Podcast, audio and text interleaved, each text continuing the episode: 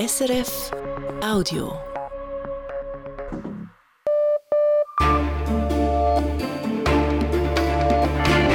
Radio SRF Echo der Zeit mit Brigitte Kramer. Samstag, der 3. Februar, das beschäftigt uns heute. Die US-Vergeltungsschläge in Iran und Syrien und die wachsende Angst vor einer Ausbreitung des Nahostkriegs auf weitere Länder in der Region das Ende der Regierungskrise in Nordirland und was es bedeutet, dass erstmals die republikanisch-katholische Sinn Féin-Partei die Regierungschefin stellt. Dann Verschwörungstheorien im US-Wahlkampf. Trump-Anhänger und rechte Medien halten Popstar Taylor Swift für ferngesteuert vom Pentagon. Sie sei der größte Star der Welt, frage sich, warum sie so durchstarten könne. Taylor Swift's the biggest star in the world, but I mean, have you ever wondered why or how she blew up like this? So Fox News Moderator Jesse Waters. Und wem gehört das Seeufer? Eine Abstimmung im Kanton Zürich lässt die Wogen hochgehen. Die USA haben in der vergangenen Nacht Dutzende Ziele im Irak und in Syrien bombardiert. Nach eigenen Angaben handelte es sich bei den Zielen um Einrichtungen der iranischen Revolutionsgarden und verbündeter Milizen. Die USA machen diese verantwortlich für einen tödlichen Angriff auf US-Soldaten in Jordanien. US-Präsident Joe Biden sagte, die nächtlichen Angriffe seien erst der Anfang einer Antwort darauf.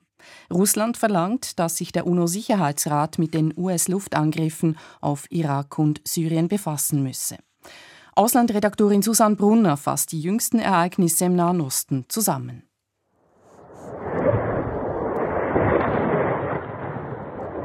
Die heftigen US-Luftangriffe brachten für Irakerinnen und Iraker schlimmste Erinnerungen zurück an 2003, als die USA den Irak ins Chaos stürzten, als sie das Land angriffen, um den Herrscher Saddam Hussein zu stürzen. Entsprechend heftig hat die irakische Regierung reagiert. Der aggressive Angriff der USA führe den Irak und die ganze Region gefährlich nahe an den Abgrund. Das irakische Außenministerium bestellte den amerikanischen Botschafter ein. Die USA behalten sich jedoch weitere Angriffe vor im Irak und in Syrien. In beiden Ländern unterhält Iran bewaffnete Gruppierungen, welche gegen Israel und die USA kämpfen. Im Irak hat Iran auch einen großen politischen Einfluss. Seit dem Angriff der radikal-islamischen Hamas auf Israel am 7. Oktober haben Iran-treue Milizen US-Soldaten und Einrichtungen im Irak und in Syrien fast täglich angegriffen.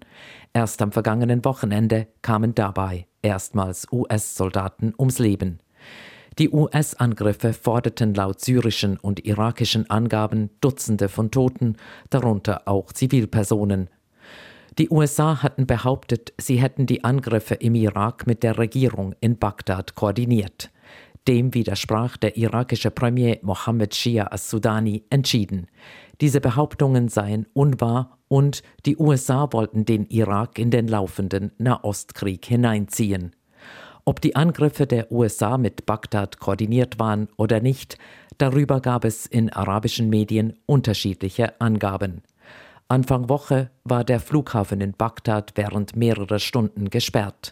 Regionale Medien berichteten, eine hochrangige US-Delegation sei in Bagdad gelandet, um, so ihre Spekulationen, Bagdad vor den Luftangriffen zu warnen. So oder so, die Sorge um eine Eskalation des Nahostkrieges von Israel und Gaza auf weitere Länder ist in der Region groß zumal weitere US-Luftangriffe im Irak und Syrien folgen dürften. Susanne Brunner. Trotz Finanznot denkt der Chef der Schweizer Armee darüber nach, rasch neue Waffen zu bestellen. Mehr dazu jetzt in der Nachrichtenübersicht mit Mario Sturni. Thomas Süßli sagte in der Samstagsrundschau von Radio SRF, er überlege sich, beim Parlament Verpflichtungskredite für Waffenkäufe zu beantragen, ohne dass dafür momentan Finanzmittel vorhanden wären. Man kann den Verpflichtungskredit zum Beispiel holen. Das würde ermöglichen, dass man bei einem Hersteller früher in die Warteschlange kommt, aber dann trotzdem erst später bezieht und später zahlt. Das ist eine Idee, die wir haben und wenn das machbar ist, könnte das dazu führen, dass man trotzdem ein Rüstungsprogramm auflegt. Süßli kündigte zudem an, Schweizer Bodentruppen könnten im Rahmen der Zusammenarbeit mit der NATO auf einem Waffenplatz in Österreich den Häuserkampf trainieren. Es wäre die erste Auslandübung seit über 20 Jahren. Rund 4.500 Franken pro Person. So hoch waren letztes Jahr im Durchschnitt die Gesundheitskosten, die über die Grundversicherung abgerechnet wurden. Das zeigt eine Erhebung des Verbands Cura Futura, in dem mehrere Krankenkassen zusammengeschlossen sind. In Jahresfrist seien die Kosten damit um 4,6 Prozent gestiegen, schreibt der Verband. Die Zahlen verdeutlichen auch, dass das Kostenwachstum zuletzt stärker war, denn 2022 hatte der Zuwachs noch 2,6 Prozent betragen. Am stärksten gestiegen sind laut Cura Futura letztes Jahr die Kosten für Physiotherapie, Spitex-Leistungen und stationäre Spitalbehandlungen. Nach Protesten im Ausland haben heute auch in der Schweiz Bäuerinnen und Bauern demonstriert. In den Kantonen Basel-Landschaft und Genf gingen mehrere Dutzend Bauern mit ihren Traktoren auf die Straßen. In der Stadt Genf versammelten sich laut Medienberichten 200 Personen. Die Protestierenden forderten eine gerechte Entlöhnung für ihre Arbeit. Auch im Baselbiet bei Füllinsdorf kam es zu einer Protestaktion von Landwirtinnen und Landwirten. Gemäß Angaben der Kantonspolizei waren zwischenzeitlich 30 bis 40 Traktoren bei einer Protestfahrt unterwegs. Mehrere Zehntausend Menschen sind in Deutschland erneut gegen Rechtsextremismus auf die Straße gegangen. In der Hauptstadt Berlin haben laut Angaben der Polizei mehr als 150.000 Menschen demonstriert. Auch in anderen deutschen Städten gab es Kundgebungen mit mehreren Zehntausend Teilnehmenden, etwa in Freiburg. In Deutschland kommt es seit Mitte Januar zu Protesten. Hintergrund sind Berichte über ein Treffen von Rechtsextremen. Dort soll es um Pläne gegangen sein für eine massenhafte Vertreibung von Menschen mit Migrationshintergrund. Auch in Zürich versammelten sich heute mehrere hundert Personen zu einer Protestkundgebung, wie die Nachrichtenagentur Kisten SDA berichtet. Der frühere Premierminister von Pakistan, Imran Khan, ist bereits das dritte Mal in dieser Woche von einem Gericht zu einer Haftstrafe verurteilt worden. Im jüngsten Fall werfen die Behörden ihm und seiner Frau vor, gegen das Eherecht verstoßen zu haben. Ein Gericht in Islamabad hat Khan und seine Frau deswegen zu sieben Jahren Haft verurteilt. Anfang Woche hatte es bereits zwei weitere Urteile gegen den Ex-Premier gegeben. Er wurde wegen Korruption zu 14 Jahren und der Weitergabe von Staatsgeheimnissen zu 10 Jahren Haft verurteilt. Kahn selbst weist die Vorwürfe als politisch motiviert zurück. Die Verurteilung Kahns kommt nur wenige Tage bevor Pakistan ein neues Parlament wählt. Er selbst ist von den Wahlen ausgeschlossen. Nach drei Podestplätzen gestern konnte das Schweizer Skikurs-Team heute auf der gleichen Strecke im italienischen Allege nicht nachdoppeln. Sportredaktor Jan Zürcher. Der Bündner Alex Viva stand zwar, wie schon gestern, auch heute im Finale und überquerte die Ziellinie als Dritter. Trotzdem verpasste er seinen vierten Podestplatz der Saison, weil er nachträglich mit einer gelben Karte sanktioniert und deshalb auf den vierten Platz zurückversetzt wurde. Ein Überholmanöver des Schweizers wurde von der Rennjury als regelwidrig eingestuft. Das Rennen gewann der Kanadier Reese Howden, bei den Frauen die Kanadierin Marielle Thompson. Die Schweizerinnen Talina Gantenbein und Saskia Dack fuhren auf die Ränge 6 und 7. Dafür konnte im Snowboardcross die Schweizerin Sophie Hediger ihre gute Form bestätigen.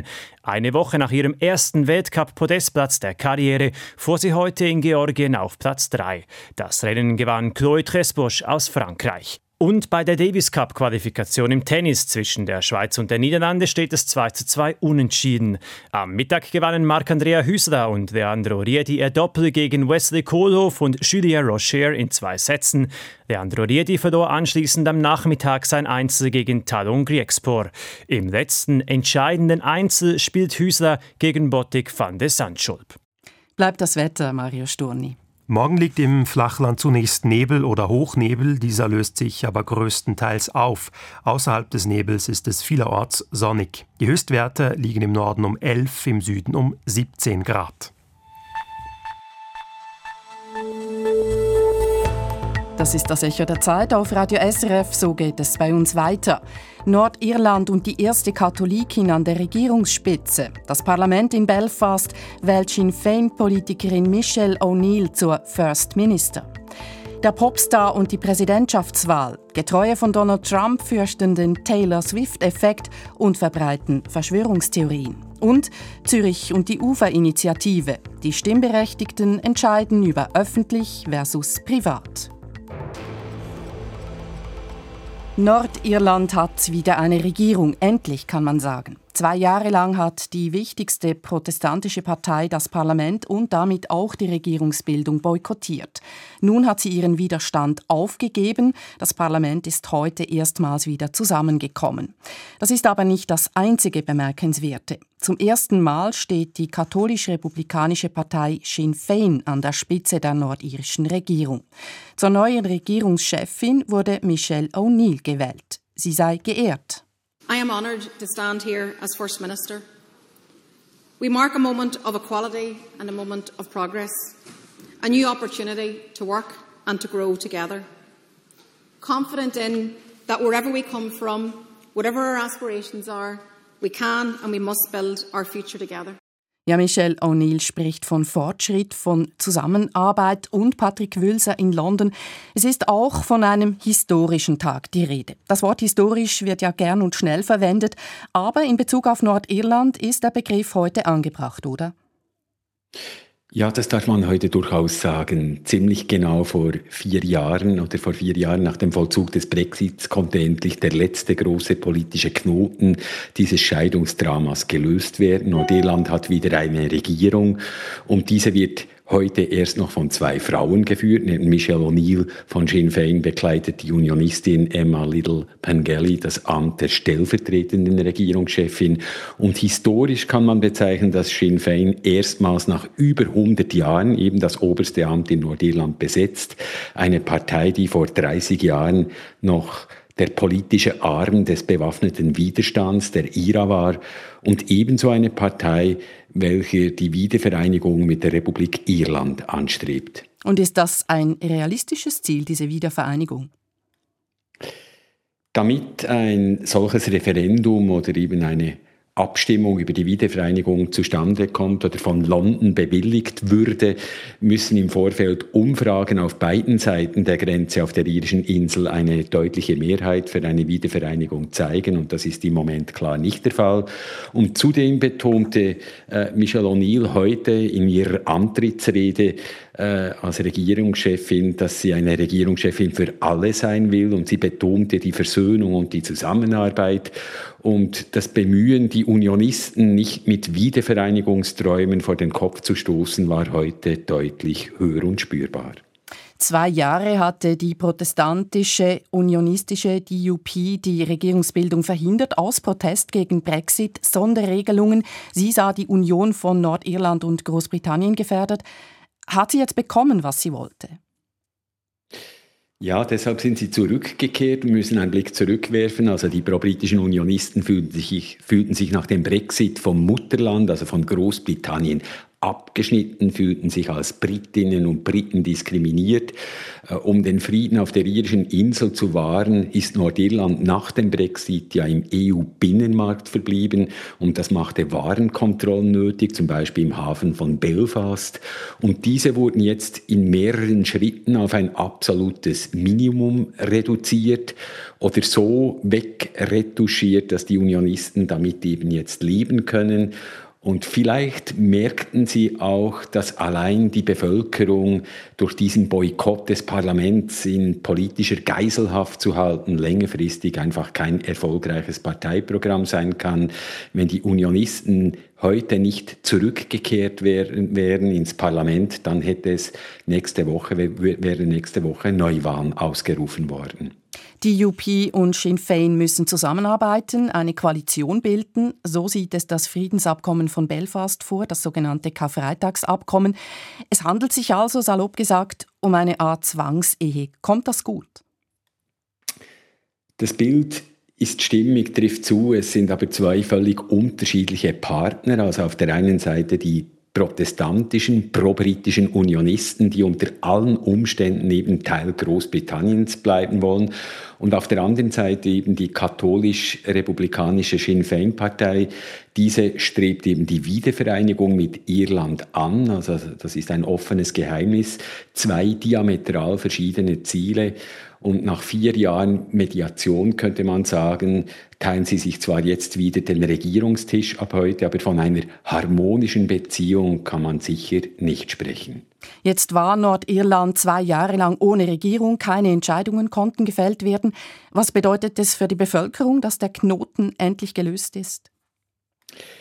Ich denke zwei Dinge, dass Nordirland endlich wieder regiert und nicht nur verwaltet wird. Also Regierung und Parlament können wieder Gesetze oder eben ein Budget verabschieden. Nordirland war zwei Jahre lang blockiert. Also wenn man Nordirland besuchte, dann klagten eben die Menschen, egal ob es ein Transplantationsgesetz war, das dringend nötig war, oder die Bewilligung für Anstellungen im Gesundheitswesen. Also in Nordirland sind die längsten Warteschlangen im Gesundheitswesen oder Lohnerhöhung im öffentlichen Dienst. Es kam zu Streiks. Alles war auf Eis gelegt, konnte nicht entschieden werden. Und zum Zweiten, das geht oft vergessen, profitiert Nordirland wirtschaftlich ab heute vom Besten aus zwei Welten. Das ist nicht meine Interpretation, sondern das sagen Wirtschaftsvertreter in Nordirland. Also Unternehmen, äh, nordirische Unternehmen sind Teil des EU-Binnenmarkts, bleiben im EU-Binnenmarkt, können aber ebenso hindernisfrei mit Großbritannien Handel betreiben. Also wirtschaft, wirtschaftlich gesehen gehört Nordirland, ein bisschen salopp gesagt, am Ende nun zu den Gewinnern des Brexits. Direkt aus London, Patrick Wülser, danke für diese Einordnung. Die US-Popsängerin Taylor Swift knackt Rekord um Rekord. Weltweit hat sie hunderte Millionen Fans. Sie ist derzeit der größte Musikstar der USA. Fragt sich, kann Taylor Swift gar die US-Wahlen beeinflussen? Es wird vermutet, die Sängerin könnte bald öffentlich erklären, sie unterstütze Joe Biden. Und das versetzt rechte Medien in den USA in Aufregung. Wilde Verschwörungstheorien machen die Runde. Vieles an dieser Episode sei absurd und doch lasse sie tief blicken, findet USA-Korrespondent Andrea Christen. Superstar. Der Begriff ist abgenutzt, aber auf Taylor Swift trifft er zu. Ihre laufende Konzerttournee hat schon über eine Milliarde Dollar eingespielt, ein Rekord. Die 34-jährige Sängerin und Songwriterin ist ein Popphänomen und so einflussreich, dass das Time Magazine sie zur Person des Jahres kürte. Dass sie Joe Biden unterstützen könnte, war dem rechten Fernsehsender Fox News erstaunlich viel Sendezeit wert. Does Taylor realize the guy that they want her to endorse is a kind of stumbling, bumbling mess? Ob Taylor Swift weiß, dass Biden ein torkelndes Chaos ist, dass er nicht einmal eine halbstündige Rede durchsteht, fragte Sean Hannity, eine sehr prominente Fox News-Figur. Biden ist auch gruselig. Taylor sollte sich die gruseligen Videos von ihm anschauen. Sie sind online. Es ist kein Geheimnis, wo Taylor Swift politisch steht. Schon 2020 unterstützte sie Joe Biden. Allein auf der sozialen Internetplattform Instagram hat sie etwa 280 Millionen Follower. Kein Wunder also war in der New York Times zu lesen, das Biden-Wahlkampfteam bemühe sich um ein Endorsement, um die offizielle Unterstützung von Swift. Doch hier wird es bizarr. Well, Taylor Swift's the biggest star in the world, but I mean, have you ever wondered why or how she blew up like this? Taylor Swift ist der größte Star der Welt. Doch haben Sie sich je gefragt, weshalb sie derart durchstartete? fragte Fox News-Moderator Jesse Waters sein Publikum. Vielleicht werde Swift vom Verteidigungsministerium gesteuert, im Rahmen einer verdeckten Kampagne. Das sei nichts Neues. Schon in den 1950er Jahren habe die US-Regierung den Jazzmusiker Louis Armstrong zu Propagandatourneen in Afrika gezwungen. Auftritt Travis Kelsey, Profi-Footballspieler bei den Kansas City Chiefs und der neue Freund von Taylor Swift. Die Beziehung des Sportlers und des Popstars hat die rechte Verschwörungsmaschinerie so richtig auf Touren gebracht. Diese Liebesgeschichte, dass Swift ihrem Freund für Kameras gut sichtbar im Stadion zujuble und ihn küsse, und dass die Kansas City Chiefs jetzt auch noch in den Super Bowl, in das Finale der Profiliga einziehe, das könne kein Zufall sein. Swift und Kelsey seien ein künstlich geschaffenes Paar. Seine Mannschaft werde den Super Bowl gewinnen, weil die Football-Liga manipuliert werde, wird auf sozialen Netzwerken verbreitet. Der Super Bowl mit seinem Millionen Fernsehpublikum schaffe für Taylor Swift eine Bühne, um ihre Unterstützung für Joe Biden zu erklären, prophezeien Verschwörungstheoretiker aus dem Dunstkreis von Donald Trump. Und Fox News scheint zumindest zu suggerieren, die Verschwörungstheorie könnte wahr sein. So as soon as you see all this stuff of, of Taylor Swift and her boyfriend. Es gibt doch gute Gründe, dass man bei den Bildern des Paares von einer Verschwörung ausgeht, erklärte Fox News Kommentator Charles Hurt. Schließlich haben die Leute schon viele Beispiele gesehen. Die beiden Wahlkampagne hat schon gezeigt, dass alle Mittel recht sind, um gegen die Feinde vorzugehen. Has pulled out all the stops and uh, used whatever they have at their disposal as a weapon against uh, their enemies. Die Episode rund um Taylor Swift zeigt, wie weit verbreitet selbst absurdeste Verschwörungstheorien im Umfeld von Donald Trump sind und wie selbstverständlich Fox News, einer der großen, mächtigen Nachrichtensender, diese und andere bizarre Theorien weiter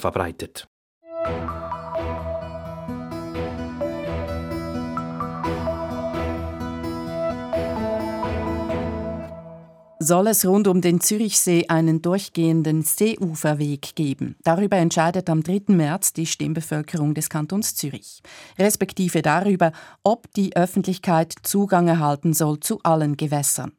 Die Abstimmung schlägt sprichwörtlich hohe Wellen. Die Gegnerinnen und Gegner befürchten, Villenbesitzerinnen und Besitzer würden enteignet. Außerdem leide die Natur, wenn die Bevölkerung in Massen ans Seeufer ströme. Die Befürworterinnen und Befürworter hingegen berufen sich aufs Gesetz. Dieses besage, die Gewässer und die Ufer gehörten der Öffentlichkeit und nicht einer reichen Elite. Zürich-Korrespondent Dominik Steiner. Direkt am Zürichsee wohnt Thomas Isler. Hier ist er aufgewachsen. Sein Großvater hat das Grundstück einem Bauern abgekauft vor mehr als einem Jahrhundert. Für ihn kommt es nicht in Frage, dass künftig ein Weg durch dieses Gelände führen soll. Da kann man nicht einfach kommen und sagen, ja, ihr müsst jetzt die Hälfte abgeben, es gefällt uns hier. Wir können am Sonntag da grillieren und äh, während der Woche unsere Hunde halt spazieren führen. Thomas Isler ist FDP-Politiker, war lange Jahre Gemeindepräsident hier in Rüschlikon und er ist Präsident des Vereins Zürichsee Landschaftsschutz. Deshalb ist er gleich doppelt gegen den Seeuferweg. Als FDP-Mann steht er ein für das Recht auf Grundeigentum und also gegen Enteignungen.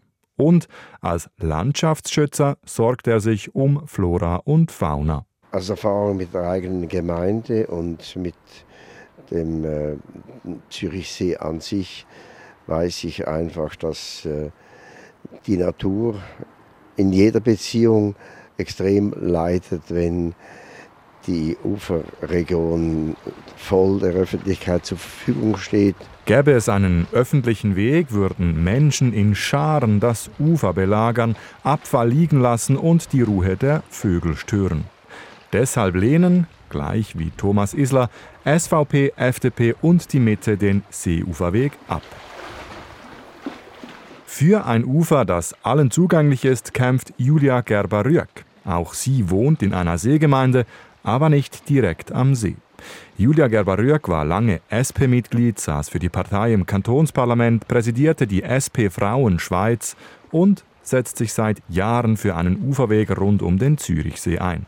Auch sie führt das Argument Naturschutz ins Feld, allerdings genau andersherum als Thomas Isler. Wenn ein Grundeigentümer einfach die Öffentlichkeit ausschließt, ist das noch lange kein Naturschutz. Man könnte ein bisschen bösartig auch sagen, das ist ein Vorwand, um die Sonderinteressen der äh, gut betuchten Villenbesitzer und Besitzerinnen am Seeufer zu schützen. Der Naturschutz wird vorgeschützt. Außerdem findet es Julia Gerber-Rüegg anmaßend, dass die Gegner des Seeuferwegs die Bevölkerung als wilden Mob darstelle, der Lärm und Müll an den See bringe. Spaziergängerinnen und Wanderer würden der Natur Sorge tragen und ihnen stehe ein Weg am Ufer des Zürichsees zu, so Julia Gerber-Rüegg. Damit nehme man den Villenbesitzern nicht ihr Zuhause weg. Wir enteignen die Leute nicht. Die Uferinitiative führt nicht dazu, dass Leute ihr Haus verlieren, ihre Wohnung verlieren. Äh, sie führt nur dazu, dass sie ihren Privatstrand ein Stück weit teilen müssen. Und das wird so miteinander ausgehandelt, dass ihre Privatheit möglichst auch gewahrt werden kann. Diese Ansicht teilen SP, Grüne, Grünliberale, EVP und die Alternative Liste. Ähnliche Debatten darüber, ob das Seeufer für alle zugänglich sein muss, gibt es auch in anderen Kantonen.